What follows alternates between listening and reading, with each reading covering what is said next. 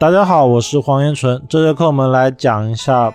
我的整个八字进阶课程在讲什么，有什么样的内容。我的八字课程呢，是以第一天水来论五行，以三命通会呢来论吉行煞，这是两本古书为主体，而附属呢为通过盲派八字，包括说盲派八字里面的石牌歌，盲派八字里面的技法。通过这些技法来让我们理解古书在讲什么，以此呢来帮助我们把整套八字系统的学习、系统的了解八字到底是什么，八字要怎么样论断我们生活上面的七财子路之间的各种吉凶祸福。八字的进阶课程，这个进阶课程啊内容比较多，它其实是以低天水。为主，我们论它五行的关系，用滴天水为主，用三命通会论神煞，所以靠这两个，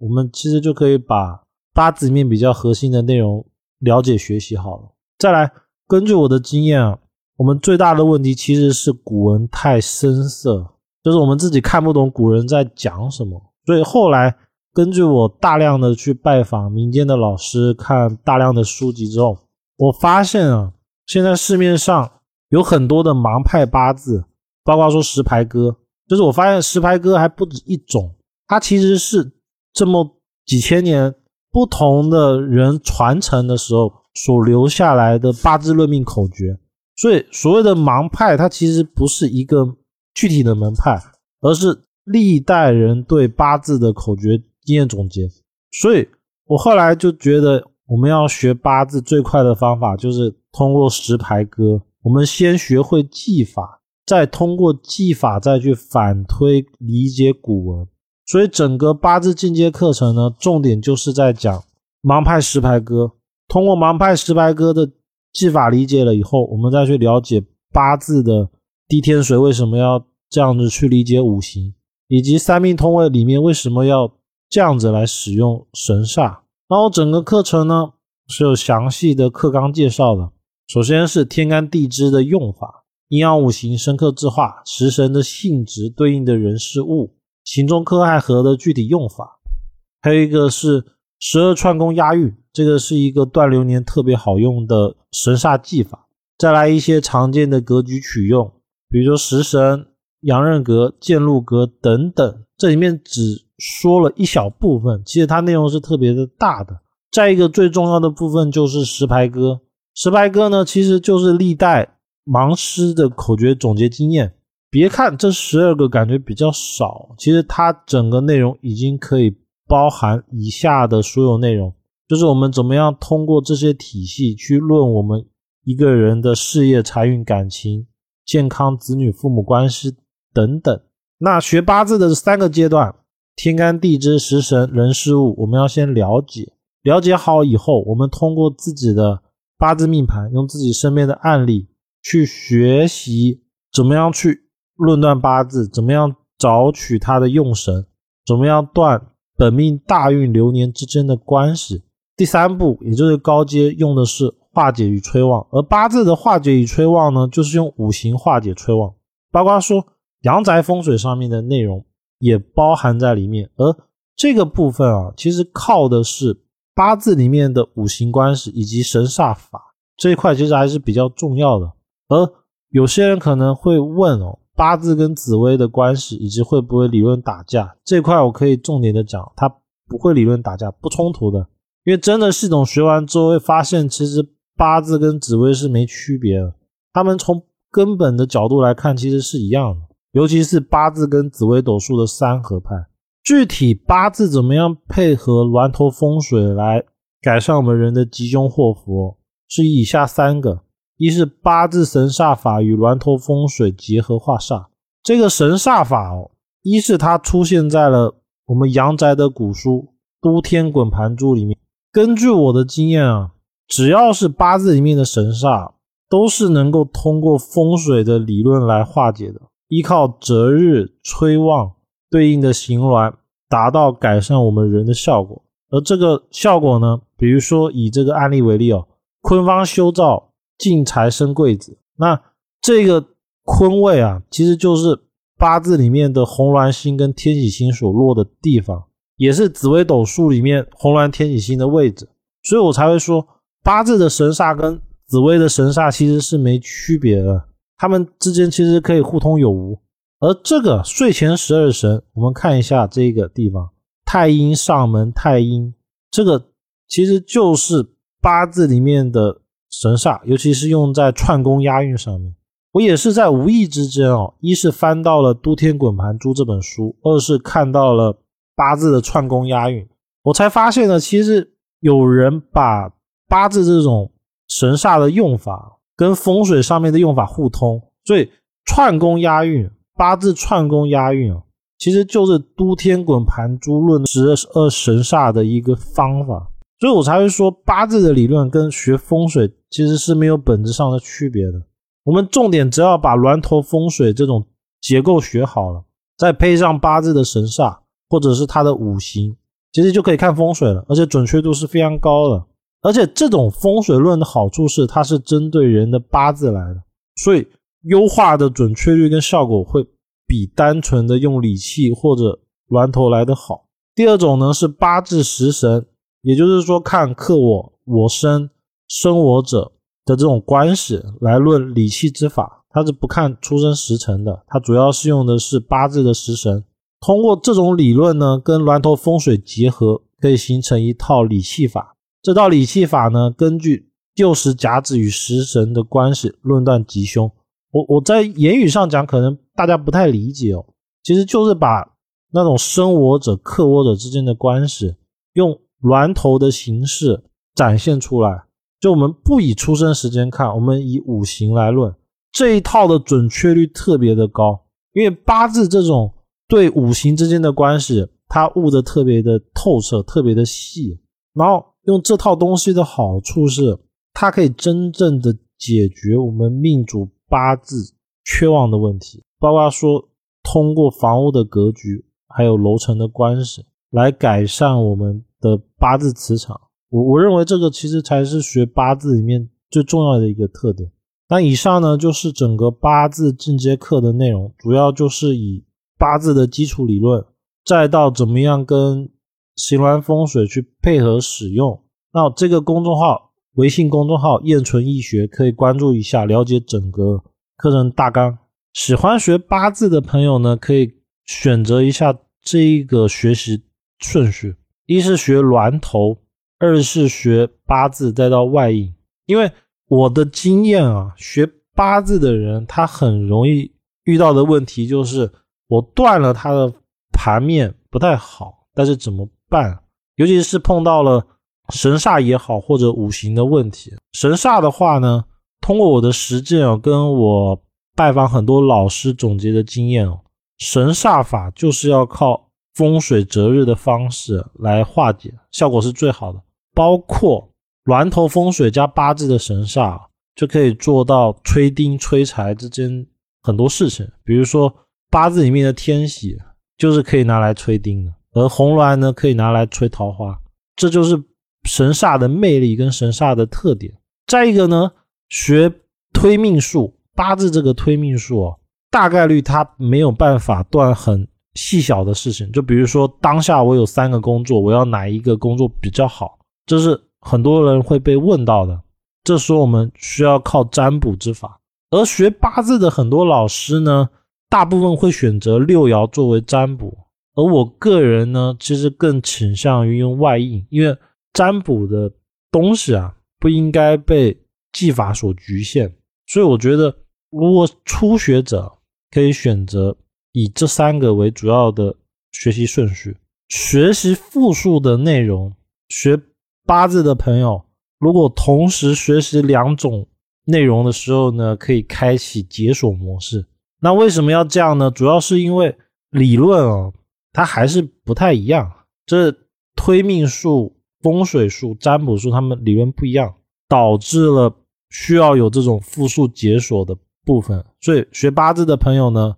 如果配合学习峦头风水，就可以解锁五行理气的用法。而八字如果又学了三合，可以学习神煞细论。这个神煞法，它特别的适合八字里面用神煞的朋友，因为很多朋友他学八字，他只用五行，他不用神煞。如果对于神煞论命特别感兴趣的朋友呢，就可以了解一下紫微三合里面的神煞论命。这两个呢，根据我的经验哦，他们是可以互通的，因为他们里面的神煞安法是一模一样的，只是说他们的实际用法不太一样。而我发现他们两个可以融合，而且神煞论命法再加上峦头法这三个就会特别特别的绝配，因为峦头碰到了神煞，就像是一开始的时候他们就注定要在一起的。因为通过实践，我们会发现紫薇八字这种神煞，其实它也同时是应用在风水上面的。根据我的经验，大概率应该神煞的由来是出自于择日，就古代人在关心，他们通过关心发现了神煞这个东西，而通过大量的实践哦，他们把神煞之法用在了风水，用在了八字，用在了紫微斗数上面。所以，想要把三者融合，其实本质还是靠神煞为枢纽，而这套东西的存在的意义，就是我们最希望的怎么样。通过风水啊，通过择日来帮助我们的感情、事业、财运变好。所以学八字的朋友呢，还可以参考一下三合紫微跟峦头风水。我整个课程呢分成七个部分，为什么分成七个呢？一是它的体系比较庞大，二是根据我的经验，喜欢学八字的他不一定喜欢学风水，他们两个之间有隔阂。包括说学三合的朋友也不一定会想学青天。所以才把它拆开来，而峦头风水、理气风水呢，主要是因为目前市面上很大的问题就是不同的理气老师哦，理论会打架，这样子其实造成了我们在学习的时候特别的有阻碍，因为大家都说大家的对嘛，所以我独立的一个峦头风水，这个峦头风水呢是所有人都可以学的，就是不管你学的理气是哪一套，它都能套这套峦头。而且呢，能达到不用罗盘，直接看格局就断事的效果，这个是特别好的。所以其实我会把它拆开的主要原因，还是因为根据现实情况，每个人的需求不一样，所以才拆开出来。而推命术、八字紫微、风水术、峦头理气，大部分学完这几个以后呢，还会需要学一个占卜法，就是当下我们有一个问题的时候怎么办这一块呢？我个人以梅花心意里面的阴阳十变占为准，这套占卜法特别的好用。而其他的呢，还有像姓名学啊、数字学。这个姓名数字学呢，用法也特别的好，包括说数字学可以拿来学手机号码，姓名学可以拿来测字断名字好坏。而这个数字学呢，跟外面的是不太一样的，它。一是我们会参考归藏数，二是会参考先天卦数。什么叫先天卦数呢？就比如说四的配偶数是三，所以尾号如果是三三四的朋友，我们可以直断当事人有两段感情。这个就是我这一套数字学的特点，以及姓名学的特点。姓名学主要是以个人八字跟五行之间的关系去做碰撞，那这个呢就是整套体系内容。好，我们来开始介绍整个课程大纲。这个呢是我的进阶课的课程体系。首先呢，我想要来介绍的是学艺的三个阶段。就我个人认为哦，学这些东西的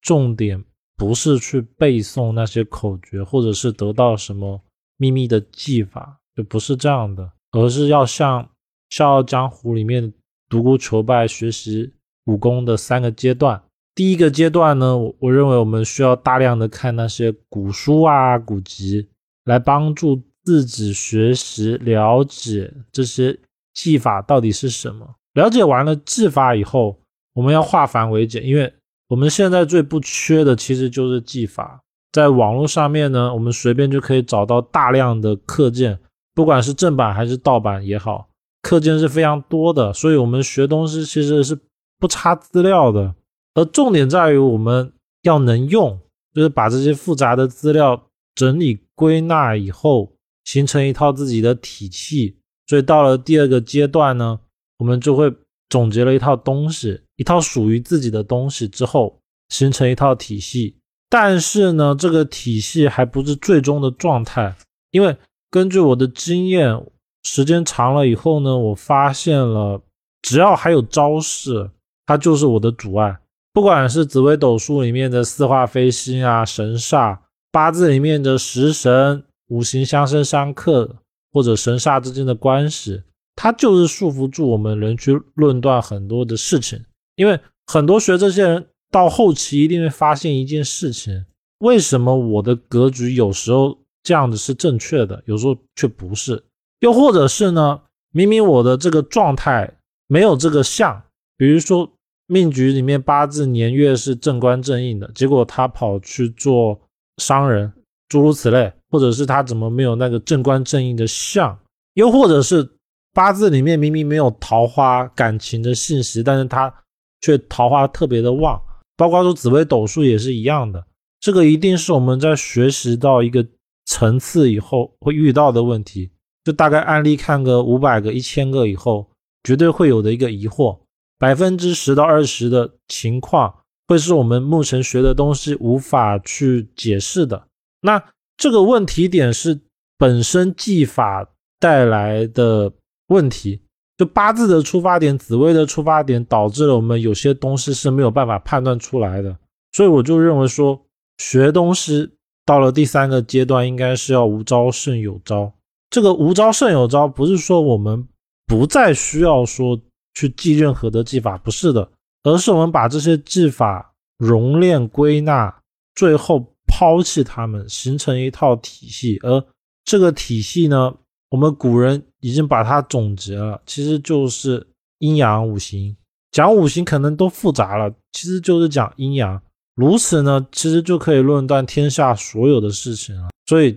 就是我想要跟大家说的一个很重要的观念，就是。不要去拘泥在那些技法，但是技法是要帮助我们理解这些事情的过程，我们最后才可以达到一种叫做古人所说的“善意者不占”，就是我们不需要占卜，其实就可以论断事情的吉凶祸福了。写在前面的话，就是我想跟大家说的一些问题啊，就我们学的三一命相卜是非常多的，而且。学是学不完的，就是我们可能花了一辈子能弄明白一两个就非常不错了。然后呢，我的课程我目前就只讲命相卜这三个。其实呢，除了这三个以外，后面中医也是有的，中医也是一个大的体系。还有一个是三，也就是所谓的修炼，包括说一些武术啊，甚至是一些比较玄的法术，这些可能。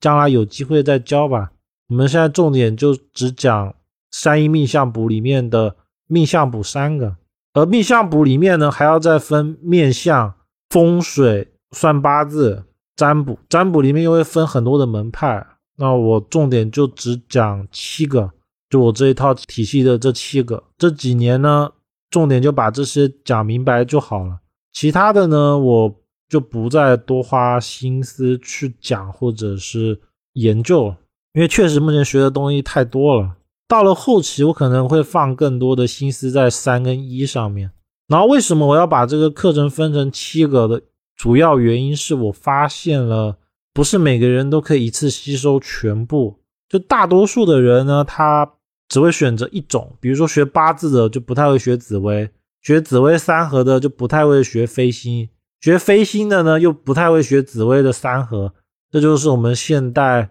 社会的一个主流形态吧。就大家的心态状态是这样子，所以我把它拆开来了。包括说风水，为什么我是以峦头为主？因为峦头的话，所有学理气风水的人都能学，相对来说是比较友好的。然后我的理气的体系呢，一定会有一些人不太喜欢的，尤其是像用的是。立项的，就是以立项来论一间房子吉凶的，他会比较难接受我这一套理气的手法。不过呢，我把它分七个，并不代表说这七个就不好了。每一套都是精挑细选，而且我都花了很大量的时间去整理规划。我每一门课程呢，其实在外面的老师里面，它都是一个独立的课程。就很多的老师，他其实。只教我里面的其中一种，比如说三合紫薇啊、青天紫薇、八字，可能很多的老师他就只会用这一种，或者是他只教这一种。那每个人的想法不一样，我学这些的目的一定是怎么样去趋吉避凶。就我不是去追求说一定要断出一些很神准的条文，当然我也常断出这种东西，但是我认为学这些绝对是趋吉避凶为主。所以为什么说我命数论命的要参考这么多的主要原因是想要解决问题，这也是我我要为什么要讲八字跟紫微的区别。八字重五行，紫微三合重神煞，飞星重因果四化，他们三个的出发点是不一样的。导致了最后化解的部分不一样，而化解的部分呢，我发现是因为他们出发点不一样，所以能解决的程度不一样。八字用五行化解，三合用神煞，神煞就是用风水化解，飞星用因果化解。三个的优缺点呢，算命角度，飞星论命最好，八字论格局最稳，三合论是最弱。但是从化解的角度，紫微三合化解最好，效果最快。而且最明显，八字最实用，而飞星最弱。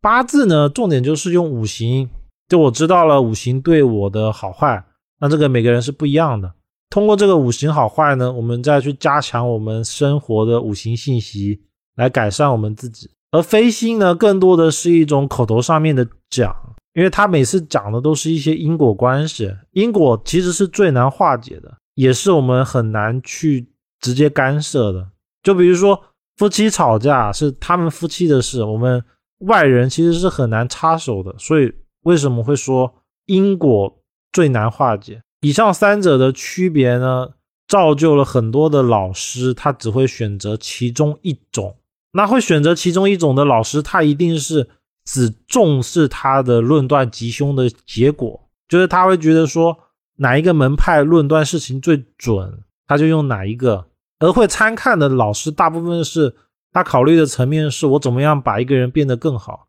来帮助他改善他本来出现的问题。这也是为什么我把课程分了七个的主要原因。而如果仔细看我课程的朋友，就会发现我整个七个东西啊，其实我一直重点在讲的是怎么样改善人的一些问题，就是感情、事业、财运啊，怎么样变好。那风水呢？因为它本来就是化煞催运用的，这个就没什么争论。重点就是在命数的问题，其他像姓名学占卜啊，也是一个可以改善我们生活的问题。当然，姓名学哦，能改善生活的状态力量最小，但是它不能不存在。这个呢，是给一些选择困难症的朋友，就是因为有七个嘛，太多了。我把整个课程整理完之后，我也觉得太多了。但是呢，我又觉得每个都很重要。那我这边大概的分析一下每个优利弊，还有想学的朋友呢，应该要选择哪一个比较好？我个人啊，会优先的先建议先学峦头风水，因为总归我们学这些的目的是为了让我们生活变得更好嘛。所以，怎么样先找到一间适合自己的房子，让自己的事业财运变好，才是最重要的。再来呢，如果是零基础的朋友，会建议学三合紫薇。学三合紫薇的好处是，我们配合了峦头之后，我就可以催化化煞、催运，而且呢，这样子就可以达到我会看风水了，又可以论命的一个效果。这两个学完以后，想要再深入的朋友，就可以再研究像理气风水或者是青天紫薇。青天紫薇学的目的是为了让论命的细腻程度增加。就断得更细一点，而理气风水呢，目的是为了让我催运化煞的效果更强。因为理气它讲的就是天运对我们人跟房子的影响，峦头呢，它只考虑地的问题，就是本身的这块地会不会旺我自己。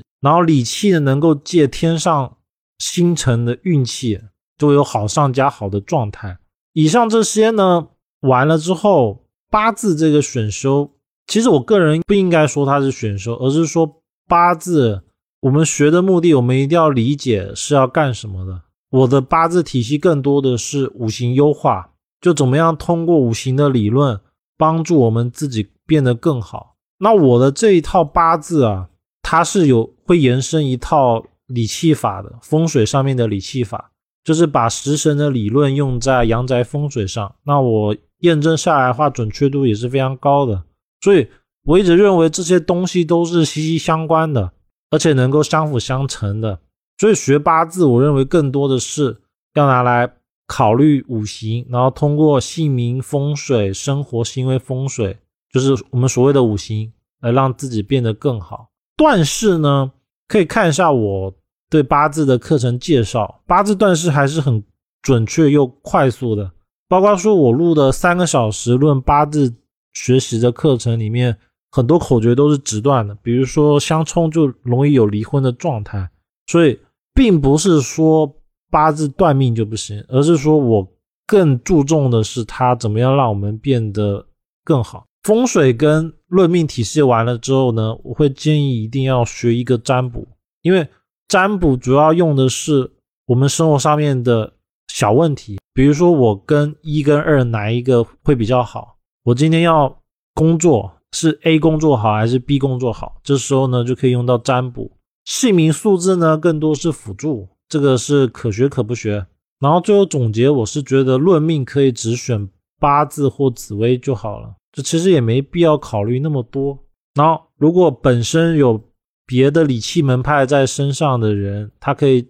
只学峦头就好了。这个取名字专用的软体呢，是我个人开发的，包括说怎么样去分析它五行的算法。还有提供名字的算法呢，都是我个人整理出来的。它只要输入相对应的时间之后呢，就会自动的生成它五行的四柱啊，喜用什么样强弱。除此之外呢，我还设计了一个我们最想要、最常见的一个功能，就是第一个字、第二个字的五行是什么，或者是它的部首是什么，包括说想要什么样的笔画啊，指定什么样的字都可以用。我来举个例子，比如说我要第一个字是金，第二个字是水，那我只要选择好以后，我就可以点击开始起名，那它就会自动的跑出来金字旁跟水字旁的名字。重点是我这个字库啊，是我通过大数据就筛选了将近一百万组名字，然后挑出来一些比较好听的，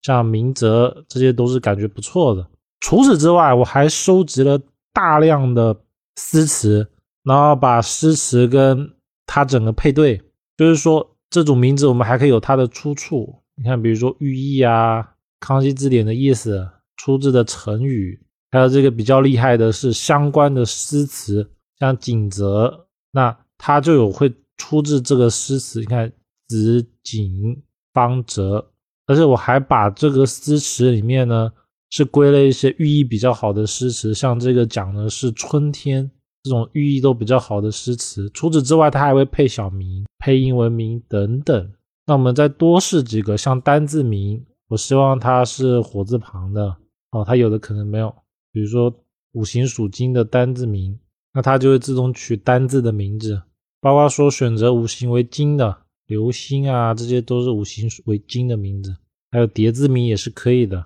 然后包括说取一些指定的字也是可以用的。你看刘成阳、刘成浩念的名字都不会很拗口，名字的都是比较通顺，而且都有出处，出处都是不一样的。其他我们还可以指定笔画，你看，比如说第一个字要六画，第二个字要五画，而且它会自动的去配出处。像刘旭东笔画是不是就是第一个字是六，第二个字是五？还能有寓意，诗词出处出自陶渊明，寓意是旭日东升。包括说配小名、配英文名等等都有。以上呢，这就是我开发的一个软体，然后非常的方便于需要取名的人，包括说需要取名字的老师，因为我可以指定他的部首，指定他的五行，还有笔画，这样子不管是对于任何姓名学的老师来说都是非常方便的，包括说像指定的字都是可以用的。